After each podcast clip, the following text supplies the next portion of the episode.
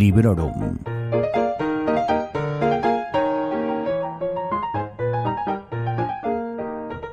Hola, soy Vanessa y esto es Librorum, un podcast en el que os hablo de libros, normalmente de manera breve y sin spoilers. Lo de los spoilers en esta ocasión no tiene mucho sentido y lo de ser breves mm, ya veremos.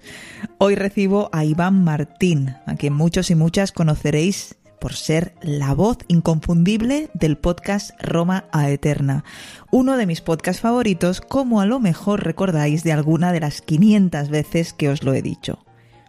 Así que imaginad lo contenta que estoy de que Iván haya aceptado mi invitación para charlar un ratito sobre su libro Roma Eterna, El ascenso de la República, sobre sus podcasts, sobre podcasting, sobre... bueno, ya veréis que hablamos sobre un montón de cosas. Antes de dejaros con nuestra charla, un poquito de ficha técnica del libro para no faltar a la costumbre. Esto es un volumen de no ficción editado en paperback por La Esfera de los Libros, que consta de 365 páginas, incluyendo bibliografía, agradecimientos y demás. Salió publicado en 2023 y yo estaba deseando no, solo tenerlo entre las manos y leerlo, sino también tener la oportunidad de hablar con Iván en el podcast. Os dejo con la conversación y espero que la disfrutéis muchísimo.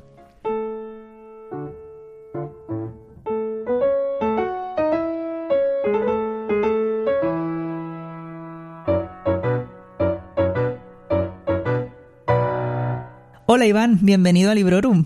Hola, ¿qué tal?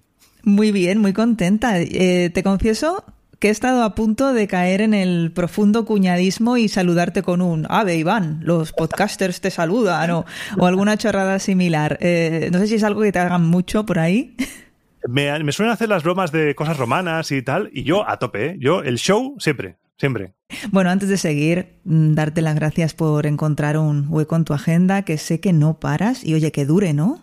Sí, que dure. Muchas gracias a ti, Vanessa, porque yo tenía ilusión de estar aquí, ya que yo todavía me acuerdo cuando mencionaste el podcast de Roma Eterna bueno. en, en Librón, que yo estaba caminando y dijiste, ah, el podcast que está muy bien, escuchadlo, y me hizo mucha ilusión. Y cuando me dijiste, vente, pues aquí estoy. Y Qué como guay. fan, yo estoy encantado, encantado de estar aquí. Y hay que hacer un hueco, se hace. Hoy ha sido un día de locos porque habíamos quedado una hora, la he atrasado, pero aquí estamos. Aquí estamos y bienvenido al maravilloso mundo del autónomo. Sí, es una locura. Es ¿eh? pero bueno, ¿cómo te está tratando esta nueva etapa profesional?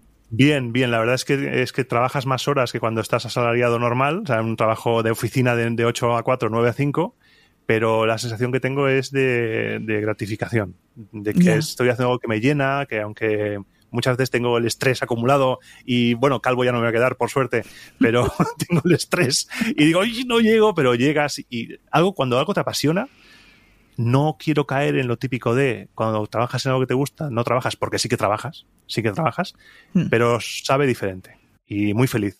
Hmm, Sí, sí, muy sí. feliz, dure y agradecido, muy agradecido. Yo me alegro mucho. Además es que el concepto que tenéis vosotros de lo que es el podcasting y tal, el- al que tengo yo, es muy diferente, porque para mí es simplemente un hobby, yo me lo paso bien, voy a mi bola.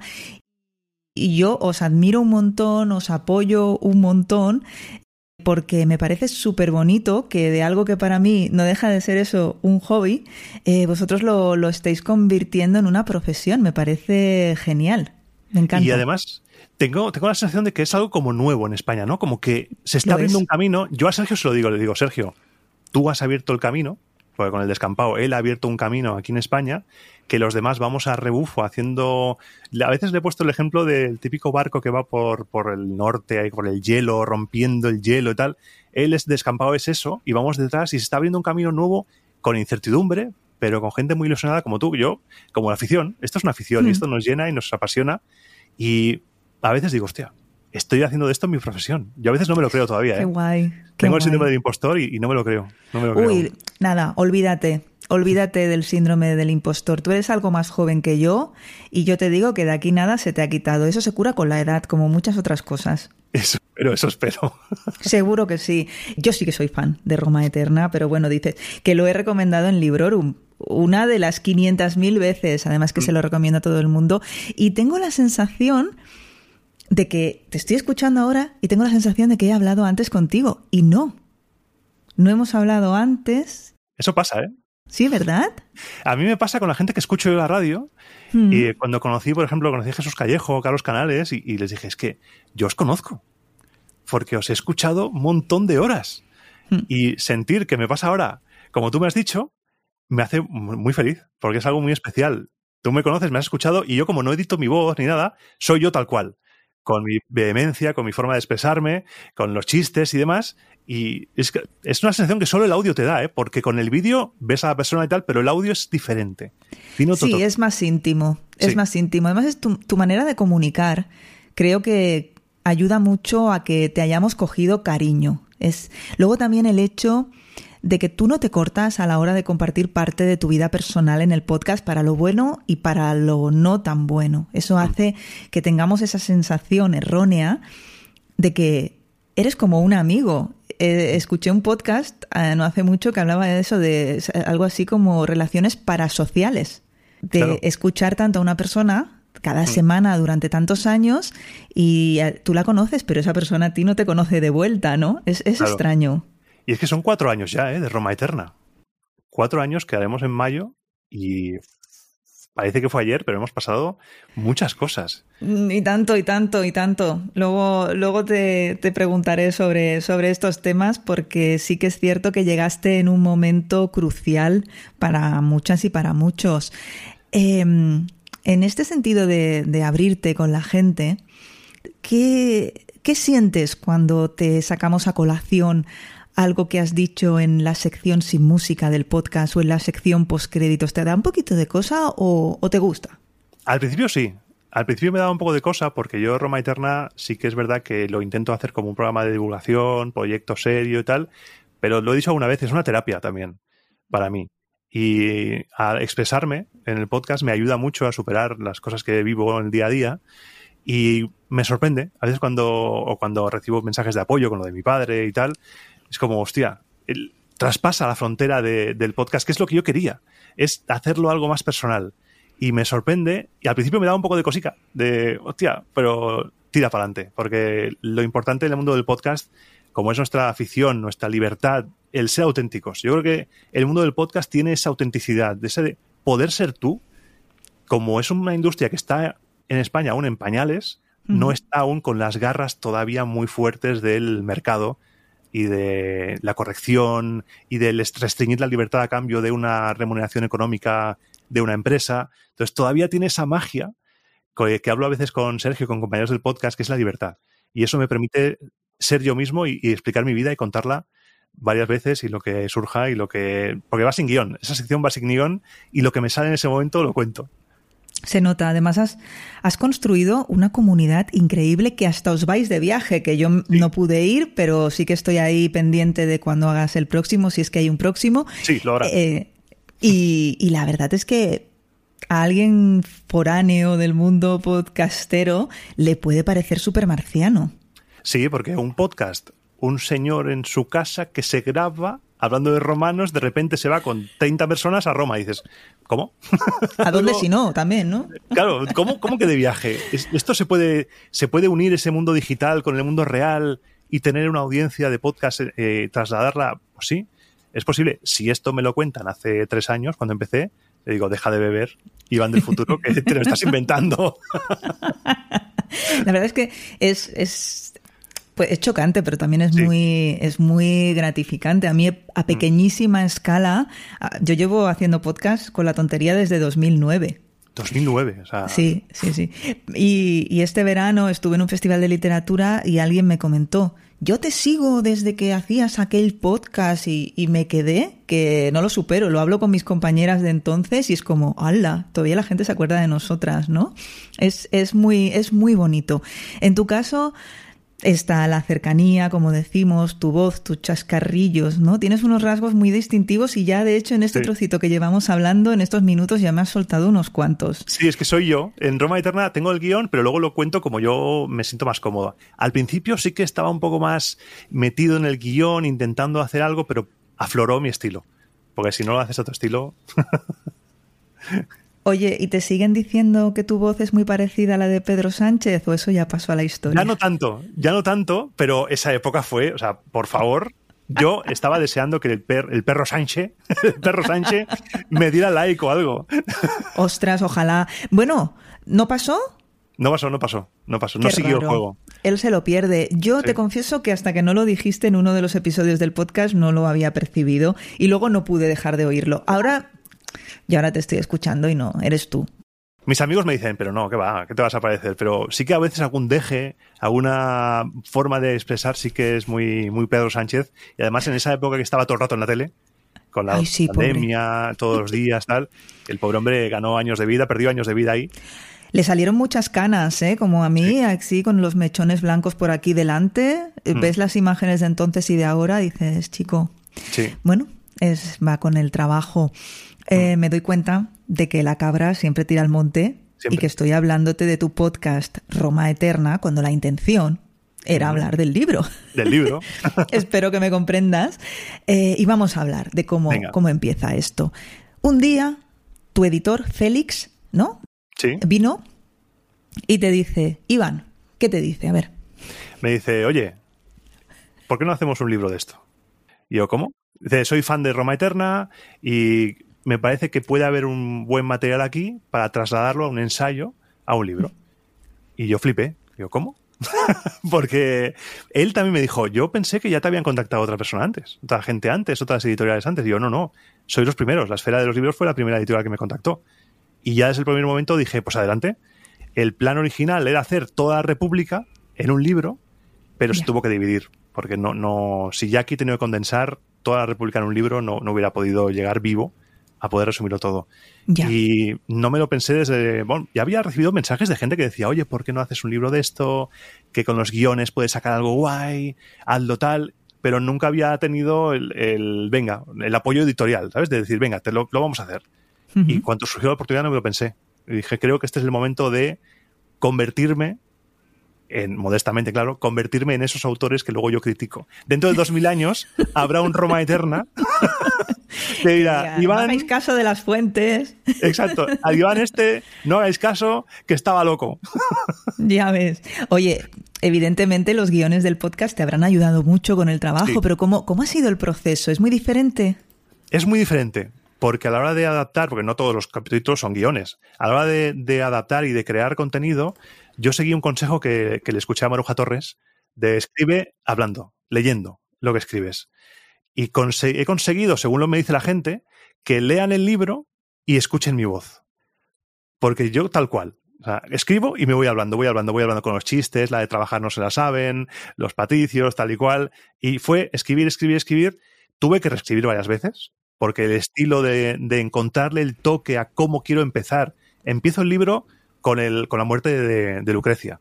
Ahí empiezo con ese previo a la República, porque digo, hay que empezar con un evento potente, y me costó eh, coger el sitio. Había pensado incluso hacer como una especie de narrador que fuera Roma explicando la República, pero dije, no, esto es Roma Eterna, entonces esto tiene que ser como el podcast, para que los fans del podcast encuentren que está por escrito el mismo estilo y, ahí Félix fue totalmente, o sea, un crack, porque me dijo, esto tiene que ser como el podcast. No me cortó nada, ni me dijo, estos chistes no lo pongas, nada.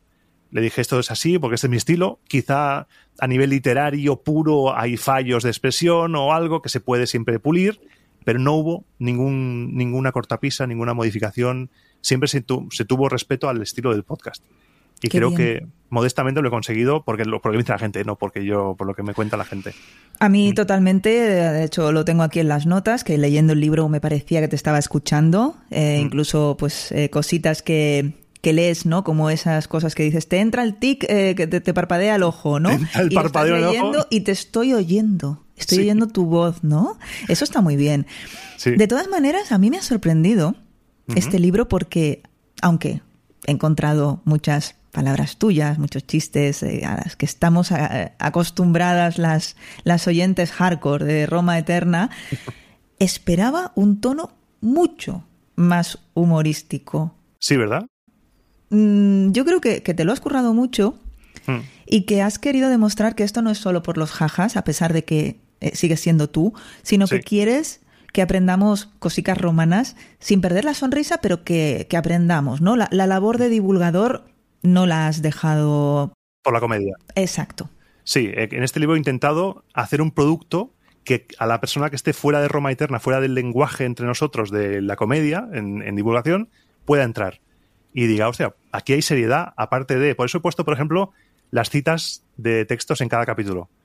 Para que se vea que hay un trabajo de investigación, de referencia, de todo, y diga, uy, espérate, que este tío está haciendo un chiste, pero aquí hay un trabajo detrás. Vamos a ver qué hay ahí, vamos a leerlo bien. Por eso, por ejemplo, la introducción, los tres, las tres partes en las que se divide el libro, la primera explicando las, magistraturas, el tema social. Ahí lo he puesto para que haya un, background para la gente que no sea, no sea oyente de Roma Eterna y pueda acceder a este tipo de libros de divulgación romana que, por líneas generales, si no te interesan las cosas romanas, pasas de largo por completo. Porque dices, esto es un peñazo más, esto es un peñazo más de romanos. ¿Y te ha llegado feedback de gente que no es oyente o que no lo era? Pues sí, sí. Gente que a base de encontrar el libro y de leerlo, le ha dado curiosidad para escuchar el podcast. Qué ha dicho, hostia, esto es un podcast. Porque claro, puse, mira, lo tengo aquí en las manos, puse, puse aquí las redes y todo, y me ha llegado gente, dice, he visto el libro y me ha dado por escuchar el podcast. Y digo, hostia, muy bien, muy bien. Una cosa que se retroalimenta. Sí, sí, eso está muy bien y, en ese sentido estoy muy contento porque ha servido para dar a conocer más el proyecto de Roma Eterna. Mm. Es genial. Bueno, como oyente, para mí ha sido muy agradable repasar conceptos, recordar personajes, nombres de lugares, porque por mucho que te escuchemos con atención, hombre, mm. la capacidad de retener todo es limitada, ¿no? A veces es duro porque es un contenido que en ocasiones es muy rocoso. Entonces, por eso utilizo mucho el humor y ahora mismo mi estilo ha mejorado bastante. He ido evolucionando, quizá en un futuro hago un remaster de algunos programas o algunas cosas así, pero a veces sí que yo, yo mismo creo que a veces es duro, es duro seguir una hora un contenido.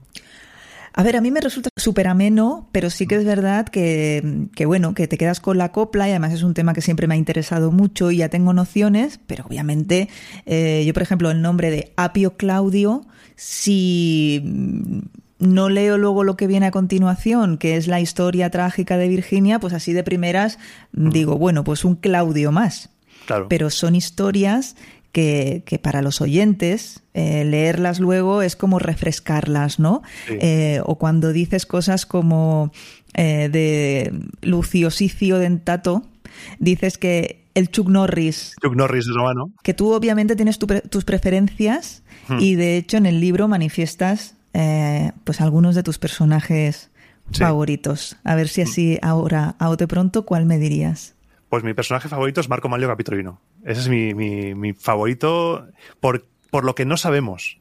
Por cosas que sabemos y por lo que no sabemos. Porque este señor pasó de ser un héroe de guerra, un patricio estándar de la época republicana, a convertirse en un héroe salvador de la ciudad cuando atacan los senones de Breno. Y de ahí, de repente, se convierte en enemigo de Marco Furio Camilo y se convierte también en el padre de la plebe, en el héroe de la gente y, por ende enemigo de los patricios. Y acaba ejecutado con un doble juicio, porque al principio no le pueden condenar, ya que desde el lugar del juicio se ve el monte capitolino y no pueden juzgarle porque salvó Roma desde ahí en la noche de los gansos y tal. Tuvieron que ir a otro sitio. Y es un personaje que a mí me gusta porque me gustan mucho las historias. A veces lo digo, por ejemplo, cuando hablé de gladiadores, me gustan las historias de, de los que pierden porque y de los que no tienen ganas o los que les sale mal las cosas, porque muchas veces nos quedamos con la épica y la gloria, pero nos olvidamos de los que se quedan por el camino. Y este es uno de ellos, que se queda por el camino.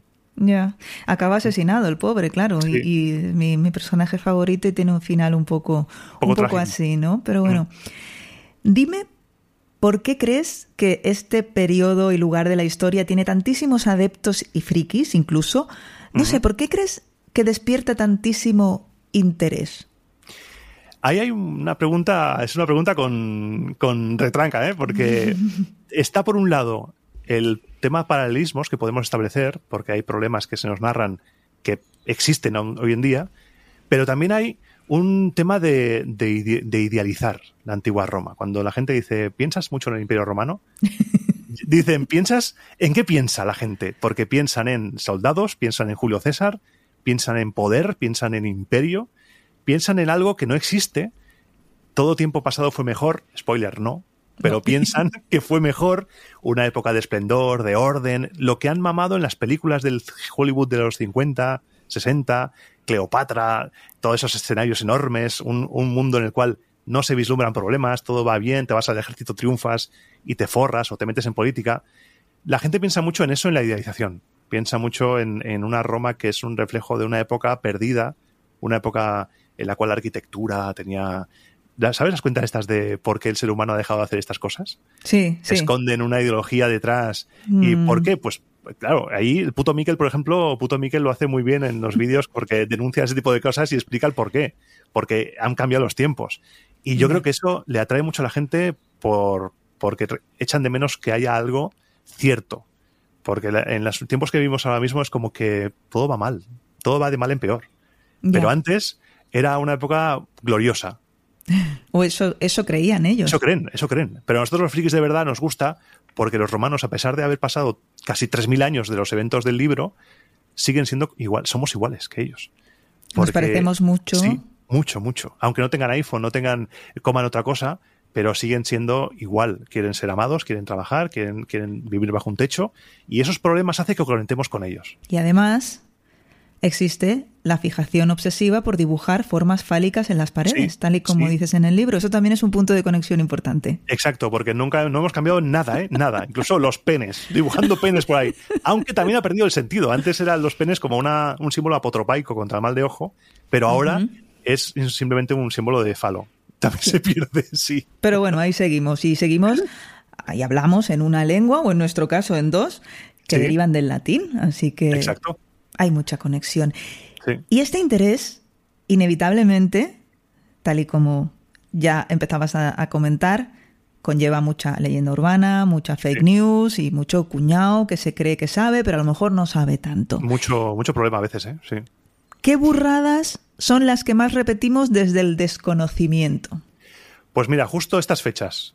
Estas fechas yo he visto, hay una cuenta en Instagram de un chico que igual conoces que habla muy bien latín, un chico creo que es, eh, no sé si es norteamericano, habla muy bien latín y hace vídeos como escenificando momentos de la, mm, vida cotidiana, pero en latín. Y justo ayer, ayer, estamos hablando de esto en jueves 15, pues ayer 14, Día de los Enamorados, puso un vídeo de por qué el origen de la San Valentín, de dónde viene, decía que venía de los antiguos romanos. Y no. San Valentín no tiene nada que ver con la antigua Roma, las Lupercalia no tienen nada que ver con San Valentín. El mismo, el mismo relato mítico de San Valentín no hay ningún nada de que casara gente en secreto, nada. Todo eso es un invento, un bulaco del, del mil. Eso es invent, señor, invent.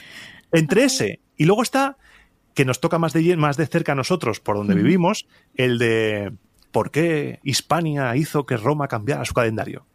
Ese es otro bulo también tremendo, que se cuenta que el asedio de Numancia hizo cambiar a Roma su calendario y en lugar de empezar los meses, los años, perdón, en marzo empezaban en enero.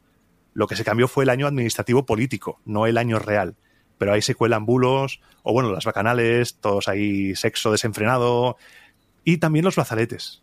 Es otro. Las películas y series y documentales están. Los romanos siempre salen con brazaletes. Y eso ¿Cierto? no, No llevaban de eso. no, normalmente sí que los brazaletes podían ser un- un- una condecoración militar, pero tú si ves relieves, ves- no llevan brazaletes. No hay nada. Pero que mol- molan. Como los cuernos vikingos, ¿no? Sí, como los cuernos vikingos o como el saludarse dándose los antebrazos, que es algo también muy de películas romanas. Nada, nada. Incluso el saludo, ¿no? Era diferente a como nos lo han pintado en las películas. Sí, el saludo romano es algo que también nos toca aquí de cerca porque se ha justificado como que era un saludo íbero que los romanos habían adoptado después de la Segunda Guerra Púnica, de entrar en, Iberia y tal. Pero eso no hay ningún tipo de prueba. Siempre si buscas en Google te sale el mismo señor que lo afirma, que era un saludo ceremonial, la devotio ibérica, tal, pero nada. Luego de ahí, porque, claro, el tema romano es duro, porque en los años 30 en Italia pasaron cosas. Ya. Y, y claro, Mussolini, con su, oye, yo no le juzgo, se flipó mucho, se hizo como heredero de Augusto. ¿Quién no lo hubiera hecho en su lugar? ¿Quién no lo hubiera intentado ser heredero de Augusto? Claro. Claro. Y, y el cine que estaba naciendo se fijó mucho en, en el arte. Y el arte, a partir del siglo XVIII, siglo XIX, había establecido como un saludo romano en la, en la mano en alto y no es nada romano. Se hizo pasar como romano como un saludo de, de aglutinación, de identificación con una masa que sigue a un líder, pero no tiene nada de romano. Es un saludo fascista. No tiene nada está. de romano. Ya está. Y luego también, que también lo has dejado entrever, eh, si quieres hablamos un poquito sobre presentismo. Tan difícil es Mm. tomar perspectiva y entender que han pasado muchísimos años. Sí, es difícil, ¿eh? Es difícil. Por ejemplo, cuando dicen, hoy nació Trajano, nuestro español más internacional. ¡No! que no, que Trajano no era español. Trajano nació en el territorio que hoy es España, pero tú le dices a Trajano, eres español y te escupe, quizá. O sea, no, porque no, no. A mí me cuesta a veces, porque, por ejemplo, estoy ahora mismo en la Segunda Guerra Púnica y Roma va a la península ibérica. Las fuentes, como Tito Livio, por ejemplo, te escribe en el siglo I antes de Cristo, ya, ya estaba, ya es Hispania, ya es Hispania en ese momento, y te dice Hispania. Y, y a veces digo Hispania, pero me lo edito me lo, o lo repito porque no es Hispania todavía. Hasta ese punto hay que tener cuidado porque caemos en, en poder, en, en tergiversar un relato. Y ahí yo tengo mucho cuidado porque el presentismo, también cuando hablamos, por ejemplo, de la esclavitud, corremos el riesgo de, de censurarlo, que hay que censurarlo, por supuesto está mal, la esclavitud está mal, pero para ellos era otra cosa. Era es horrible, sí, pero era otra cosa, era diferente, eran muebles las personas que eran esclavizadas. Ya. Cosa que hace que la, que la época anterior, el pasado, no sea tan bonito. Yo no, no me gustaría viajar ¿eh? a Antigua Roma. No, a mí menos, que soy una mujer. Eso, eso. O sea, el destino de una mujer, el mejor destino, sea ser vestal, o sea, ojo, para evitar ser o comerciada por el padre a cambio de acuerdos políticos. Es que es, es lo peor, es lo peor. No, no, no. Si miras un poquito atrás y Horrible. esta- estas leyendas, ¿no? La gente me gustaría viajar al pasado, pero si eres una mujer, ¿cómo te vas a ir al pasado, amiga? Claro. Em, el futuro tampoco pinta demasiado No. bien, pero de No, momento como siga así, no pinta nada bien. que tú te lo curras mucho está- y, y lo estás demostrando con esto que nos acaba- que acabas de comentar. Nos das mucho contexto social y, y- y económico. No solo nos hablas de las clases altas, también nos Mm. cuentas mucho de cómo se, se vivía o incluso cómo se malvivía, ¿no? El tema Sí. de los deudores, de los acreedores. Has comentado la, la esclavitud, Mm. los abusos sexuales. La labor tuya de investigación es Sí.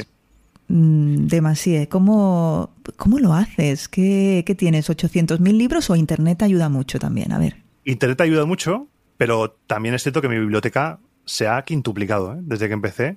Porque yo cuando hago, por ejemplo, un especial sobre algo, intento buscar tesis doctorales, intento buscar autores que lo hayan hecho, intento ir al- a la investigación más actual. Y, Vale. por ejemplo, cuando hice los de las ejecuciones, con el libro de, de Suplicios en Antigua Roma de Eva Cantarella, es horrible cómo te describe la crucifixión, que me recreé en el podcast con la- los clavos, todo. Que no es los horrible. clavaban aquí, los clavaban allá. Y, Sí, y estuve yo me buscando. acuerdo, yo me acuerdo. Sí, estuve buscando eh, la investigación sobre el terreno para ver las fotos de los huesos, los calcáneos, que además ese programa, si te acuerdas, lo edité. No sé si te diste cuenta, lo edité porque a los mes y medio, dos meses de salir, se encontró otro, otro crucificado. Y lo edité. Porque yo en el programa dije, solo hay dos. Y salió un tercero y dije, uy, espérate. Entonces fui al programa y dice, soy Iván que está editando, no son dos, son tres, porque ha salido este y te dejo el enlace en los comentarios. Sí, entonces hasta ese punto, porque yo cuando hago un programa tengo miedo, tengo miedo de hacerlo mal, porque yo cuando me, me enfrento al micro, yo quiero dar el mejor contenido posible que me sea posible a mí para la persona que me está escuchando, porque está perdiendo una hora de su vida, perdiendo entre comillas, claro, quiero que sea una hora invertida no en una divulgación de Wikipedia, no en algo así, porque para eso va la Wikipedia. Quiero que tenga un, contenido diferente, intentar, pues, entrar ahí al mogollo. Y la cantidad de estudios que hay de gente que se dedica a esto, que ha, ha hecho libros, tesis sobre temas, por ejemplo, del armamento, de cómo era la, la alimentación de tal persona, tal. Por ejemplo, con los espectáculos, que hice varios programas de espectáculos, ahí encontré cosas brutales como lo de la comida, que tiraban la carne de los animales que cazaban en Asbuenatio, se la daban a la gente. La gente, la, porque no tenía para comer, les daban la carne. Detalles que encuentras y dices, hostia, coño, esto no me lo habían contado. Estas cosas no me las habían contado, tal cual eran. Y en algún que otro momento en el libro te refieres precisamente a las fuentes arqueológicas. Sí, A mí personalmente me chiflan los museos arqueológicos, son los que más Mm. me gustan. Incluso Carlos se ríe bastante de mí porque me flipo con los peines y con las agujas de coser.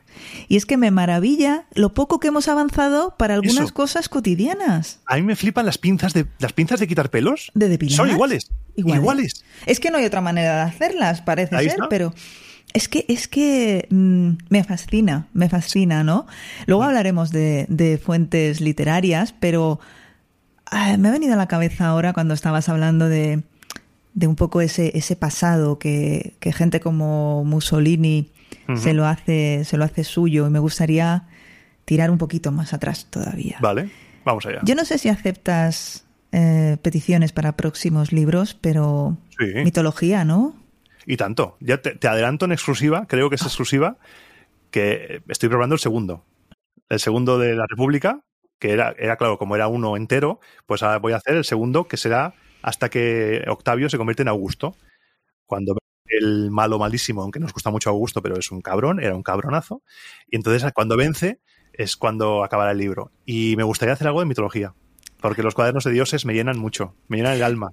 Te lo, iba, te lo iba a preguntar, digo, bueno, tienes ahí el cuaderno de dioses que lo puedes desarrollar un poquito más y, quedará fenomenal. Y también tenéis en el descampado algo pendiente, ¿eh? Sí, de nórdica, mitología nórdica de la mitología nórdica. Yo es que lo, yo soy fan hardcore vuestra. Esto, esto que quede constancia y, y, la gente que escucha Librorum lo sabe. Yo es que tengo un recuerdo muy vívido y muy especial también de, de esos primeros episodios de, de Roma Eterna, que antes lo comentábamos, ¿no? Tú llegas en mayo de 2020, tú recordarás el día exacto. Yo no. Sí, el 27, 27 de mayo, creo recordar. 27 de mayo. sí. Creo 20 algo, sí, de mayo, sí. Pues si fue el 27 de mayo es el cumpleaños de Carlos. Mira qué casualidad ah, más chula.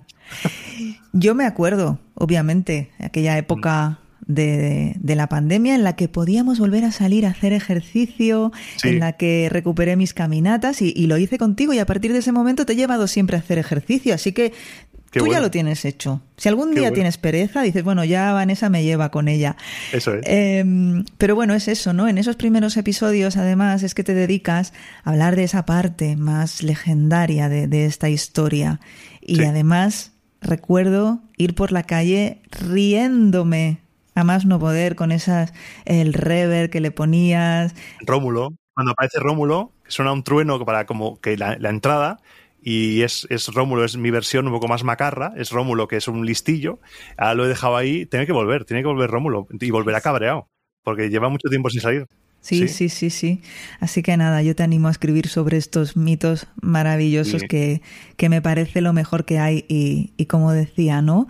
Está claro que agarrarse a un pasado heroico y legendario no es invención de los nacionalismos del siglo XIX. Esto viene de antiguo y en el libro lo comentas también. Sí, los mismos romanos, mismo Tito Livio, por ejemplo, cuando te cuenta su historia de su, su país, de su patria, de su patria romana, te, lo hace evocando un pasado a veces inventado pero glorioso, incluso inventado para bien para sus enemigos, porque claro, Roma no puede vencer a pelagatos, como diríamos aquí. Roma tiene que vencer a naciones poderosas y que reflejen el poderío de las armas romanas. Por eso tenemos a los samnitas, tenemos a toda esta clase de pueblos itálicos que más o menos están ahí, pero que quizá Tito Livio, Dionisio, las fuentes se inventan unas batallas un poco más heavies porque ellos mismos al recopilar esa información también reciben, entre varios tipos de fuentes, los testimonios familiares. Y las familias también son, a veces dicen, no, mi tatarabuelo estuvo en una batalla con 250.000 personas, pero señor, si no había tanta gente en Roma, pues sí que estuvo mi abuelo, y así. Nos pasa a nosotras con la batalla del Ebro. Sí. En mi familia hubo gente que, que luchó ahí. Conozco gente que también tuvo familia ahí, sí. Y cada, cada año que pasa, la, hazaña es, es, mayor. Es mayor, sí. y hay más sangre. Y, bueno, ya hablamos de, fuentes, si quieres, unas fuentes a las que tú no tienes reparo en quitarles esa etiqueta de sacrosantas o de intocables que estás abogando por mostrarte crítico con las fuentes y, dices en el libro, si se demuestra que un autor clásico inventa cosas, se dice y no pasa absolutamente nada. Claro, y no pasa nada, porque no, no hay que traumatizarse por el hecho de que un Tito Livio, un Floro, un, un Plutarco o alguien así se haya inventado algo, porque todo autor tiene una intención al escribir un libro. Y esa gente tenía una intención. Por ejemplo, Polibio, cuando escribe su historia, él está escribiendo una historia de Roma para el público griego, pero quien está realmente ahí detrás son los escipiones. Entonces, por mm. eso Polibio, que tenía mucho, muy buena relación con Escipión Emiliano, que se lo llevó incluso a la Tercera Guerra Púnica, estuvo en la destrucción de Cartago, no va a dejar mal a Escipión. Por eso en estos últimos eventos Escipión sale como alguien prudente, alguien muy ten cuidado, no ataques a Aníbal, porque igual nos matan, tal y cual, porque está haciendo eso. Y es un deber de todo historiador, toda persona que divulgue la historia, ir quitando, si puede, capas de esa intención que tienen los autores sin tampoco ser un descreído, ¿no? Tampoco vamos a decir todo es falso, sino que hay que decir, ojo, cuidado, porque aquí, en este punto en el cual un autor de repente de la nada te dice, no, porque esta, esta actitud de ser mentiroso, de ser traicionero, es muy fenicia. hostia, aquí hay un pozo de odio, un pozo ideológico, un pozo de algo que quizá habría que extirpar, porque tú eres un enemigo de esa nación. Y eso es lo que tenemos que ir capeando poco a poco y seguro que me voy a comer invens de estos me los voy a comer porque nadie es perfecto y nadie es invencible ni, ni infalible. Pero siempre que pueda quitarle hierro, quitarle divinidad a un autor que está ahí, ahí, en el pedestal de mucha gente y que la gente se lo cree a pies juntillas.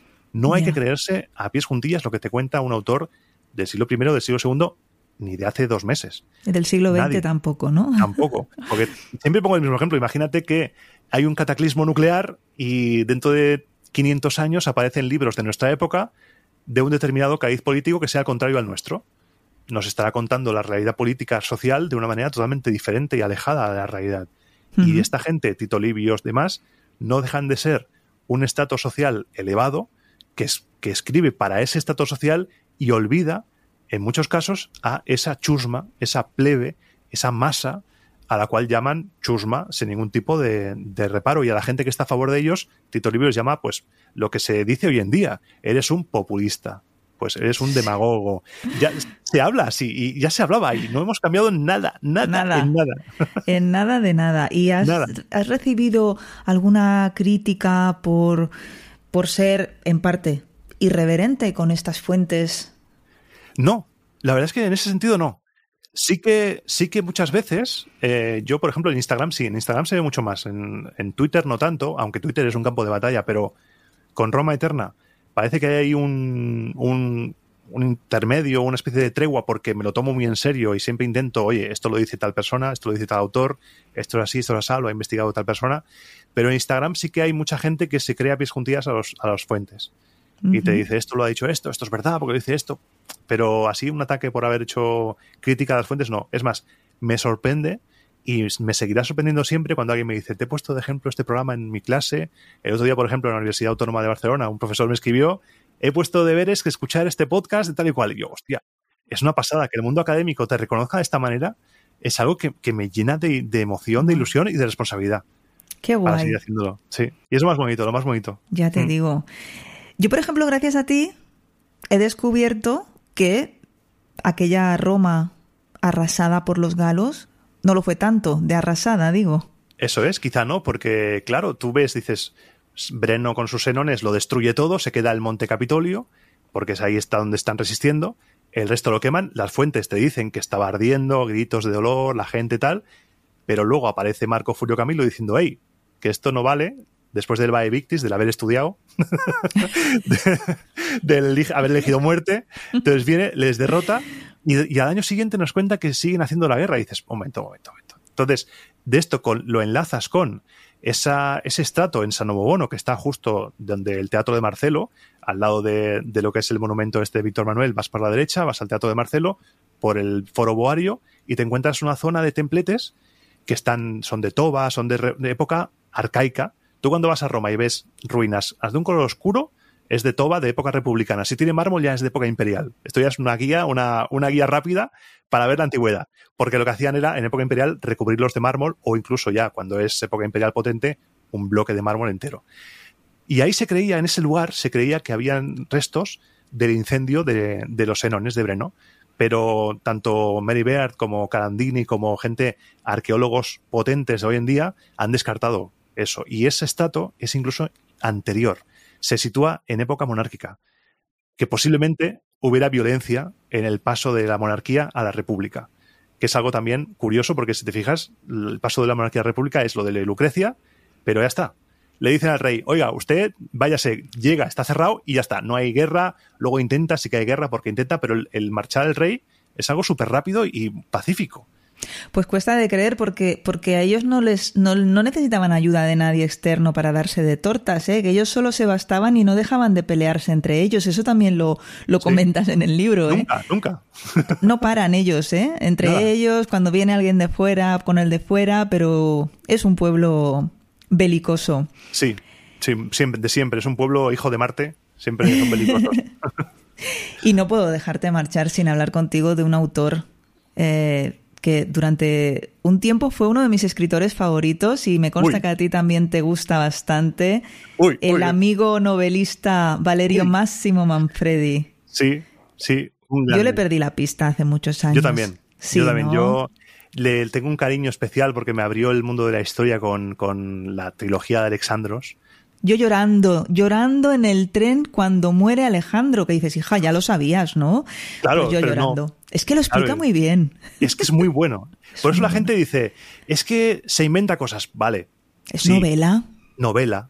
Como posteguillo. Hay una crítica a posteguillo, pero es novela. Haz tú una novela y vende lo que vende este hombre, estos hombres. Ya te digo. A ver si lo hacemos. Esa habilidad de atraer a la gente a la historia, ya le, le hay que darle crédito ahí. Y cuando es novela, yo esto lo he hablado mucho con, con Néstor Márquez, y es, si es novela, la persona tiene que estar dispuesta a que no está leyendo historia, es una novela. Y la novela tiene que tener su invención, su, su, su como la licencia poética esta que dicen, para establecer unas escenas, una narración, una, una historia que no tiene por qué ser histórica porque muchas cosas no sabemos lo que pasó. Cuando las fuentes te dicen discursos, no lo saben. Esto es inventado también. Hmm.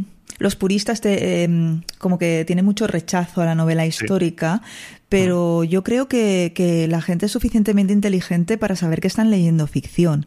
Y, yo creo que puede ser una muy buena puerta de entrada, y de hecho en mi caso también lo fue, a tener un interés por, por la historia. Y yo a lo hmm. mejor pues empecé desde Valerio Máximo Manfredi pasando por Diana Gabaldón, que mucha gente no la mm. considera histórica y, y, normal que no la consideren histórica, pero tiene gran parte de novela histórica en sus libros. Y luego tengo ahí eh, diccionarios, el, el, de, el de Pierre Grimal ese. El amarillo. el amarillo también. Es que a veces comentas libros en, en el podcast que, que tengo ahí, ¿no? Y a mí me parece que toda puerta de entrada a, tener un interés por aprender más cosas, eh, pues es bienvenido, sobre todo si son cosicas romanas. Eso es, por ejemplo, pues puedes leer Neusa Sensi, Zafón, son perfectamente puertas de entrada a épocas que dices, vale, he leído esto, voy a investigar. Pues mucha gente que haya leído a los libros de Valerio Máximo Manfredi o Posteguillo, digan, adelante. Lo que sí que ya entra un poco en el conflicto es ir a una exposición de algo serio de historia y que te salga el novelista. Que el novelista adquiera un papel preponderante en la divulgación seria y que sea un ejemplo de, de divulgación seria. Ahí ya es cuando eh, traspasamos un poco la frontera, ¿no? Porque dices, hostia, ¿hasta qué punto un novelista puede ser ejemplo de para enseñar un periodo histórico? Ahí mm. tenemos una línea difusa que, bueno, mientras que lo haga bien, bueno, ahí, ahí yo creo que entra eh, labor de vosotros, divulgadores, y también de los profesores para dejar claro dónde, dónde está la línea, ¿no? A mí me da pena haber apartado tanto de, de, mi rutina la novela histórica, pero bueno, supongo que va a oleadas. A veces también, sí, porque lo último que leí de novela histórica, pues creo que fue, claro, histórica ficción, porque claro, Juego de Tronos, ¿qué es? histórica fantasía. ficción. Fantasía, pues me gusta. La novela fantasía, me gusta épica. Mm, sí. Yo creo que sí. Sí, eso fue lo último que leí de novela. Hace mucho que no leo novela. Bueno, es que justo te iba a preguntar, digo, además de todo el material que necesitas leer para preparar el podcast o para escribir, ¿te queda mm. tiempo para leer algo más? No, no, apenas, porque lo que leo sí que durante los días leo mucho, leo muchas fuentes, leo muchos libros, tengo un diccionario de batallas romanas que es un tocho o sea, así de gordo, o sea, unos, un palmo de gordo de, batalla, batalla, batalla para las fuentes, que esto, claro, yo también utilizo, tengo atajos. Hay libros, hay gente, profesores y demás, que hacen libros de fuentes. Es decir, mira, esta época, autores, autores, autores, entonces tú tienes guías para ir haciendo, pillando referencias y ir leyendo los autores. No vamos a ciegas, por suerte ha habido gente que dice, no, no seamos locos. Y entonces voy pillando, pero sí, durante la investigación leo mucho y, y he dejado de leer como tal, cosa mal, porque me gusta mucho leer, y he dejado de ver cosas y disfrutar cosas romanas fuera de mi tiempo libre, o sea, en mi tiempo libre. Claro. Porque ya lo tengo gastado. No puedes desconectar. Eso es. Y tengo que desconectar de las cosas romanas, aunque me gustan mucho, pero no veo documentales, no. Porque diría, estoy trabajando. Y no quiero. Tengo, tengo, que parar mentalmente porque el cuerpo lo necesita y la mente también. Hay que parar. Bueno, y es, es de admirar que todo este trabajo eh, lo hacías totalmente por gusto hasta hace relativamente poco. Cuando empezaste con el podcast Roma Eterna, tú eras 100% independiente, ¿verdad? 100%, 100%. Sigo siendo, sigo siendo 100% independiente.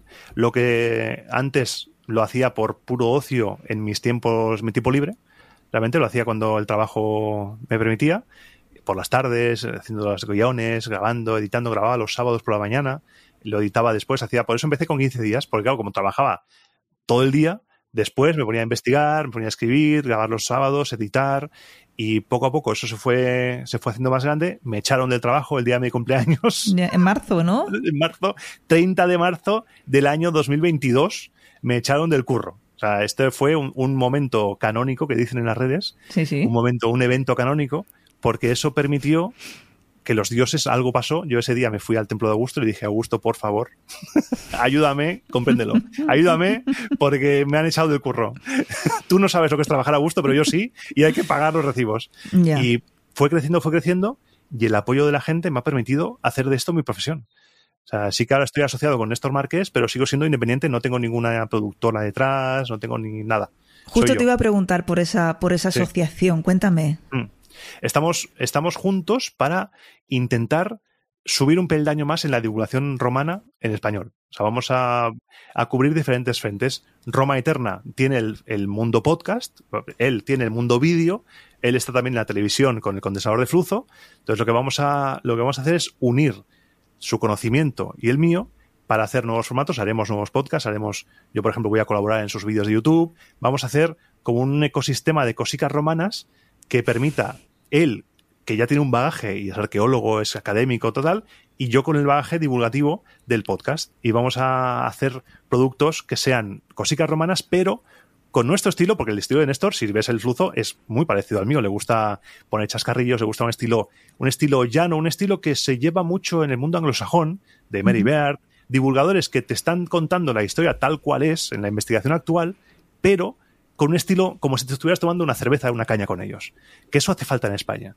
Y él tiene ese estilo, yo del descampado he mamado ese estilo, con Cebrián, el descampado, todo esto, y creo que es una unión perfecta. Irá apareciendo en más programas de Roma Eterna, Néstor, los programas especiales de un tema en concreto, irá apareciendo él, en las lecturas del, archivo pretoriano saldrá él también de vez en cuando leyendo, y lo vamos a ver más, y yo estaré en su canal de YouTube, haremos cosas juntos, y va a ser chulo. Bueno, tengo, tengo, estoy motivado porque se vienen cositas interesantes que ocupan mi tiempo más todavía, pero motivación extrema.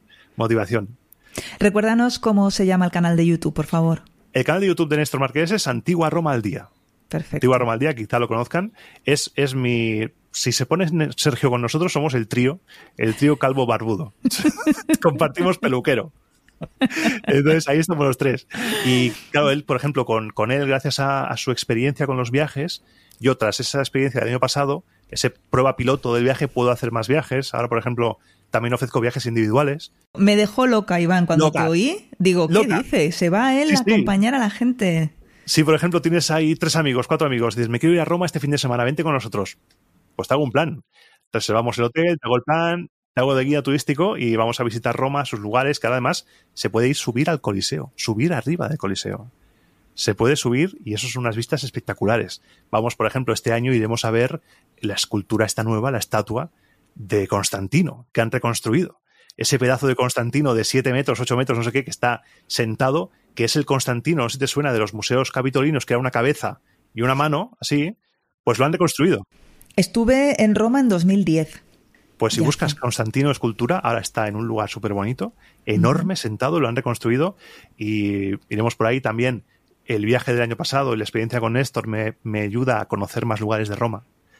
Para el tema turisteo, huir de las trampas de turistas, ir a comer a restaurantes bien, que comas bien y no muy caro, sitios, rutas, es algo maravilloso. maravilloso. Qué chulada, qué chulada. Bueno, por si alguien está en lo alto de la roca Tarpeya y no lo sabe, se te puede escuchar en ebooks.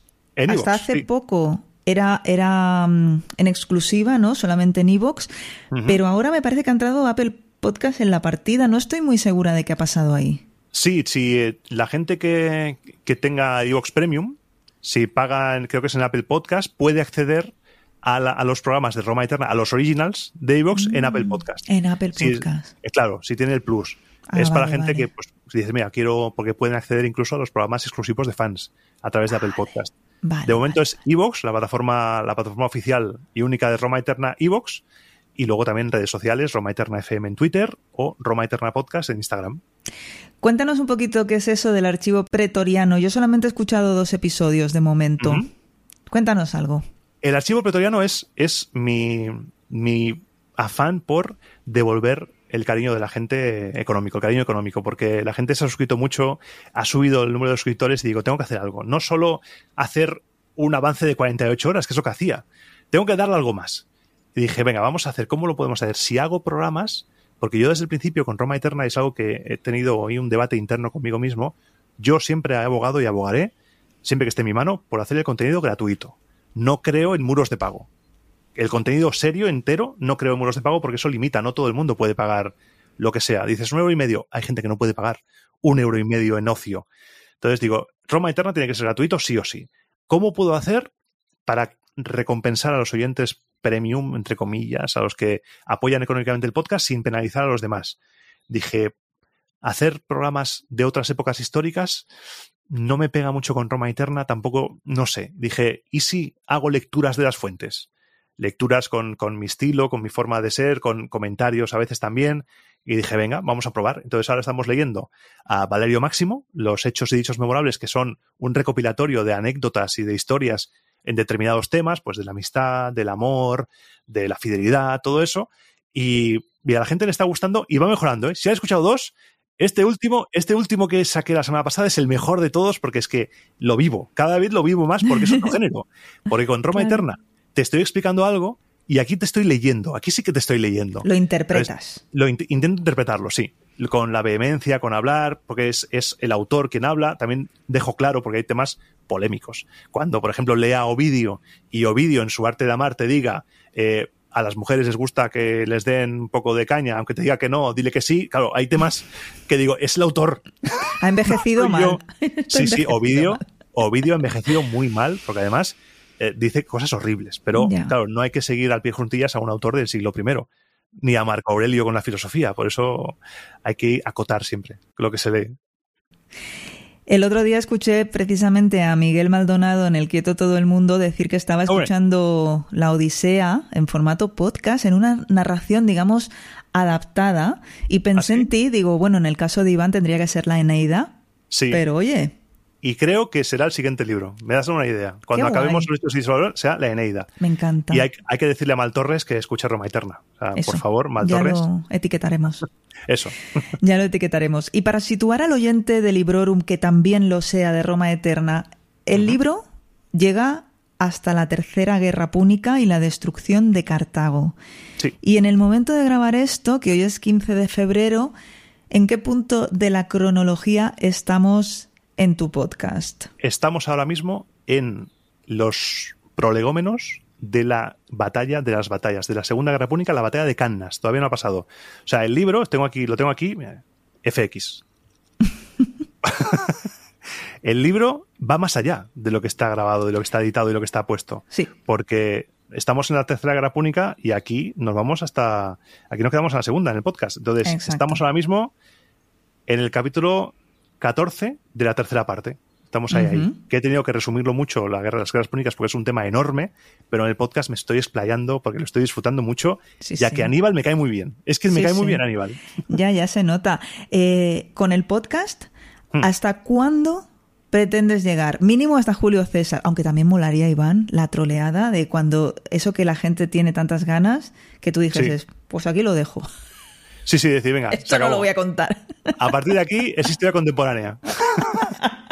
Yo soy consciente de que Roma Eterna tiene caducidad, porque, porque a la gente quizá no le interesa tanto después de Cómodo.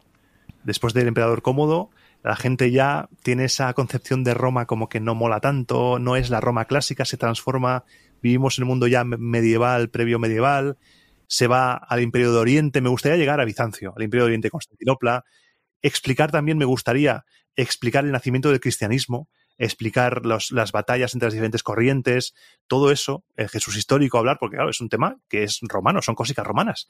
Y me gustaría llegar ahí, pasar por ahí y hacerlo atractivo y que sea una gran historia de la antigua Roma y de la Roma de Constantino, la Roma Constantinopla, la Roma de Bizancio y llegar hasta, hasta la caída de Constantinopla. Pero no sé si será posible porque son muchos años y es un trabajo arduo y quizá para entonces, quizá me ha surgido algún otro proyecto porque me gustaría hacer más cositas, no solo Roma bueno, Te, iba a mm. decir, seguro que se te ocurre alguna otra cosa. Grecia eh, eterna, Egipto eterno. Por eso digo que no, tengo, no tengo ninguna duda.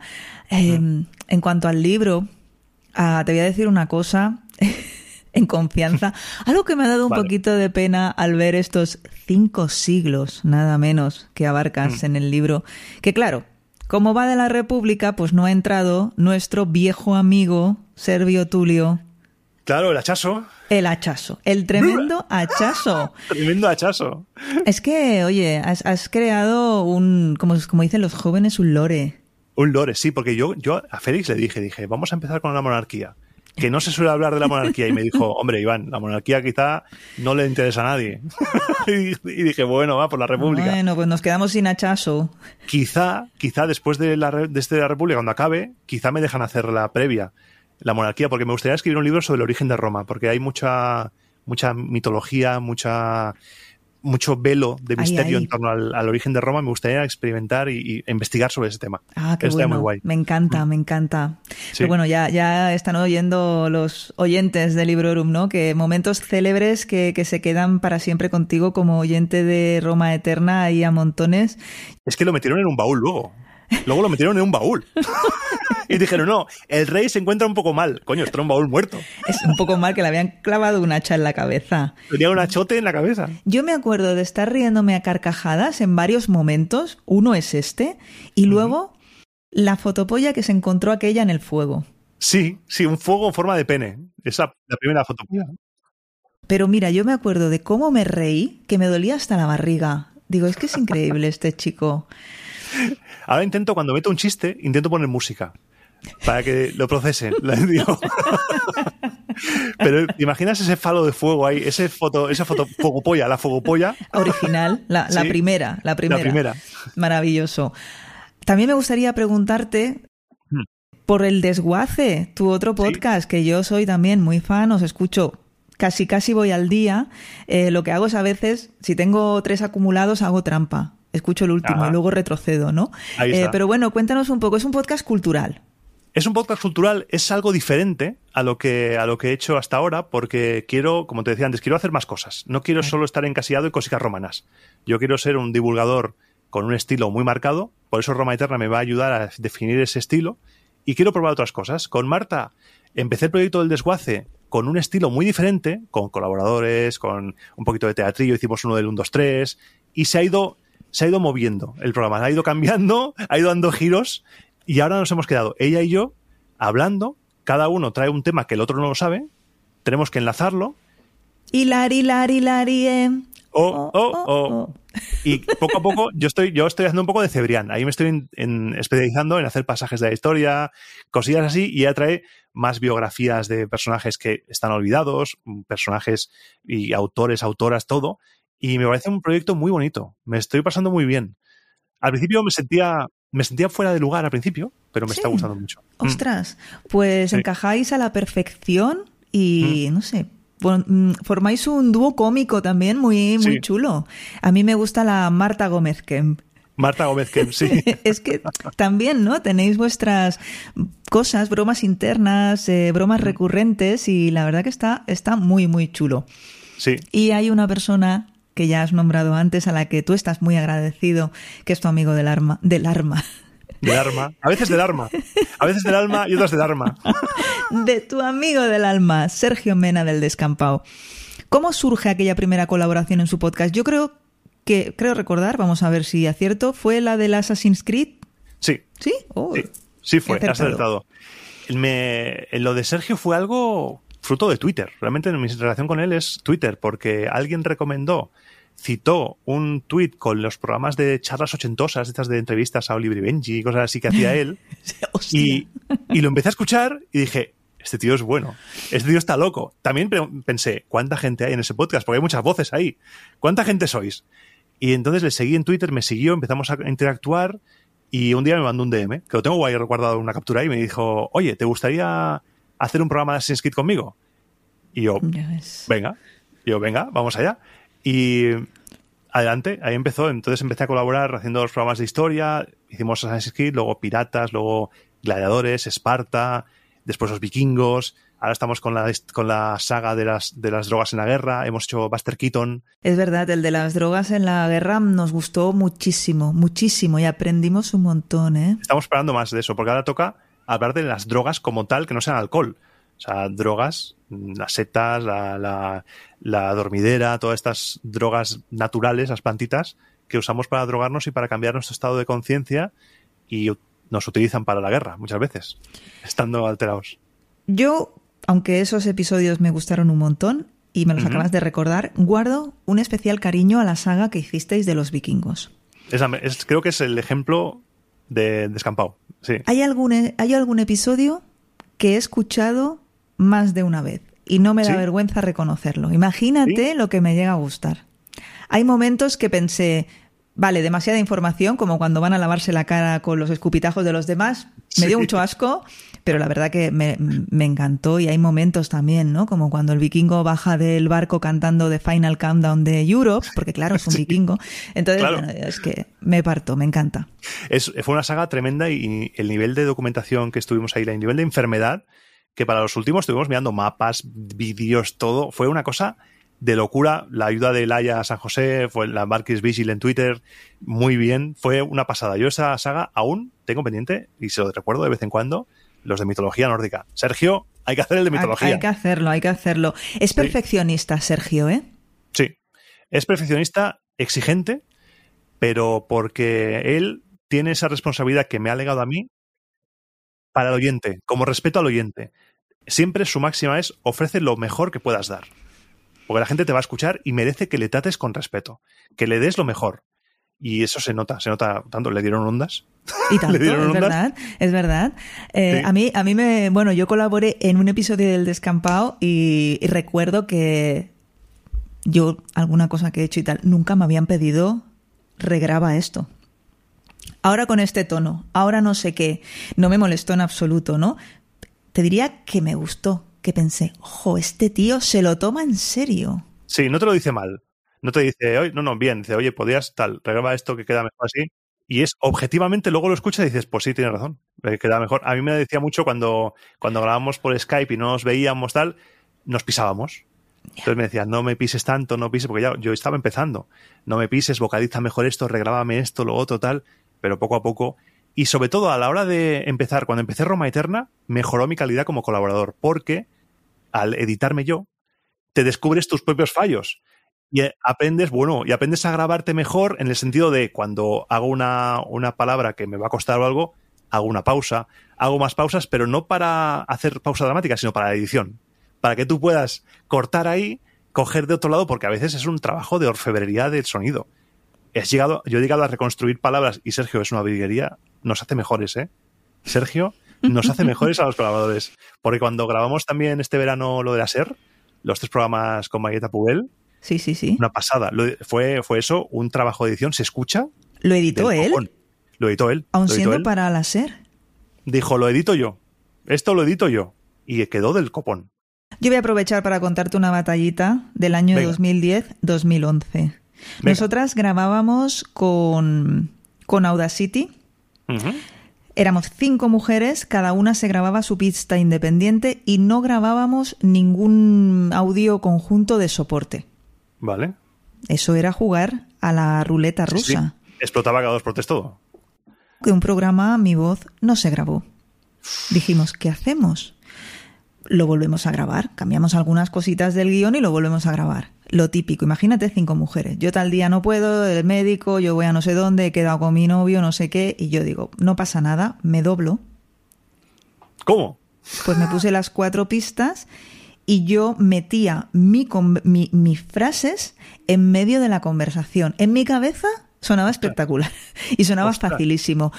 Eh, no recuerdo ahora mismo cuántas horas de edición fueron, pero más de 12. Es que mm, sé que, que, si dijese un número no sería exacto, pero sí que estoy segura de que fueron más de 12 horas de edición, de no levantarme de la silla, que ya sabes aquello que te entran carcajadas histéricas de de pura impotencia de decir, me he metido en esto y tengo que salir. Y recuerdo que mis compañeras me decían, Vanessa, en serio, no, déjalo, no pasa nada. Y yo aquí, venga, venga. Al final lo saqué. Pero me acuerdo hoy en día, y mira que han pasado años, han pasado casi 14 años, me acuerdo de un chiste que hacíamos con el protagonista de Bones, de la serie Bones, con el David Boreanaz, que le había puesto los cuernos a su mujer cuando la mujer estaba eh, embarazada o pariendo. O sea, tú imagínate qué cosa más random que me acuerdo yo y fue porque tuve que, hacer esa locura de la edición. Es que el mundo de la edición es, es heavy, ¿eh? porque yo he estado en alguna, alguna charla de podcasting y tal con gente del mundillo y claro, hay gente que ya profesional que tiene su equipo de edición, pero nosotros no lo hacemos todos nosotros. Entonces, tú te conoces a ti mismo. Sergio se lo lleva muy... La edición es algo... Es muy bueno, ¿eh? Sergio es muy bueno editando. Yo he tenido que regrabar. Yo cuando me trabo en alguna edición o algo, regrabo directamente. Muchas veces lo he hecho. Yo el programa de, de La Galera del Misterio, el primero, lo regrabé tres veces. Porque dije, sí, el tono no me gusta, luego el siguiente no ha estado muy bien y lo grabé otra vez. Sí, porque muchas veces cuando tienes que regrabar muchas cosas, es algo que a mí me pasa, no sé si te pasa a ti también, que depende de la hora del día, no tienes el mismo tono de voz, ni el mismo registro. Es verdad. Y entonces parece la locución del metro. Y si, si pones frases en medio, digo, esto está quedando horrible. Se de, nota. De, cero. Sí, y digo de cero, venga, fuera. Sí, sí, sí. Bueno, hablábamos del Ondas del Descampado eh, y yo la verdad es que celebro todos sus éxitos y me pasa lo mismo contigo. Como, yo qué sé, yo me, a veces me siento como la madre de la pantoja. Eh, sí, sí, ay, el día que te escuché con Francino en la ventana, ¿estaba? ¿Estaba nervioso ese día? Sí, ¿no? ¿Estaba nerviosa yo? O sea, Qué fuerte da la mano Francino. Lo primero ya, qué fuerte da la mano Francino ese señor. Y está fuerte el tío, ¿eh? Sí, ¿no? Y está muy fuerte, casi me estruja. Y está guapo, ¿eh? Sí, sí, es muy guapo. Francino se cuida muy bien, está, está muy, es muy guapo, es muy atractivo. Sí, sí lo es, sí. Y me hizo sentir como que si llevara toda la vida en la radio. Me hizo sentir súper a gusto. Qué guay. Fue una experiencia preciosa, preciosa. Luego también me acuerdo de esa vez que esto lo, lo, insertaste. Además es que tengas el momento ese grabado de cuando Buenafuente te vio en persona Sí. y dijo, anda, si tú eres el de Roma Eterna. Y me dijo, ¿eres calvo? Eres me dijo, calvo. "¿Eres calvo? Es que tú no te habías dado cuenta, vino Andreu a contártelo. A decírmelo, exacto. Fue muy bonito y, y ese momento creo que es uno de los momentos... Él tiene, tiene el documental que hay en Filming sobre el Terrat, Sí. los, los años del Terrat, él habla de personas grifo, de personas grifo, que, que, personas también que te impulsan.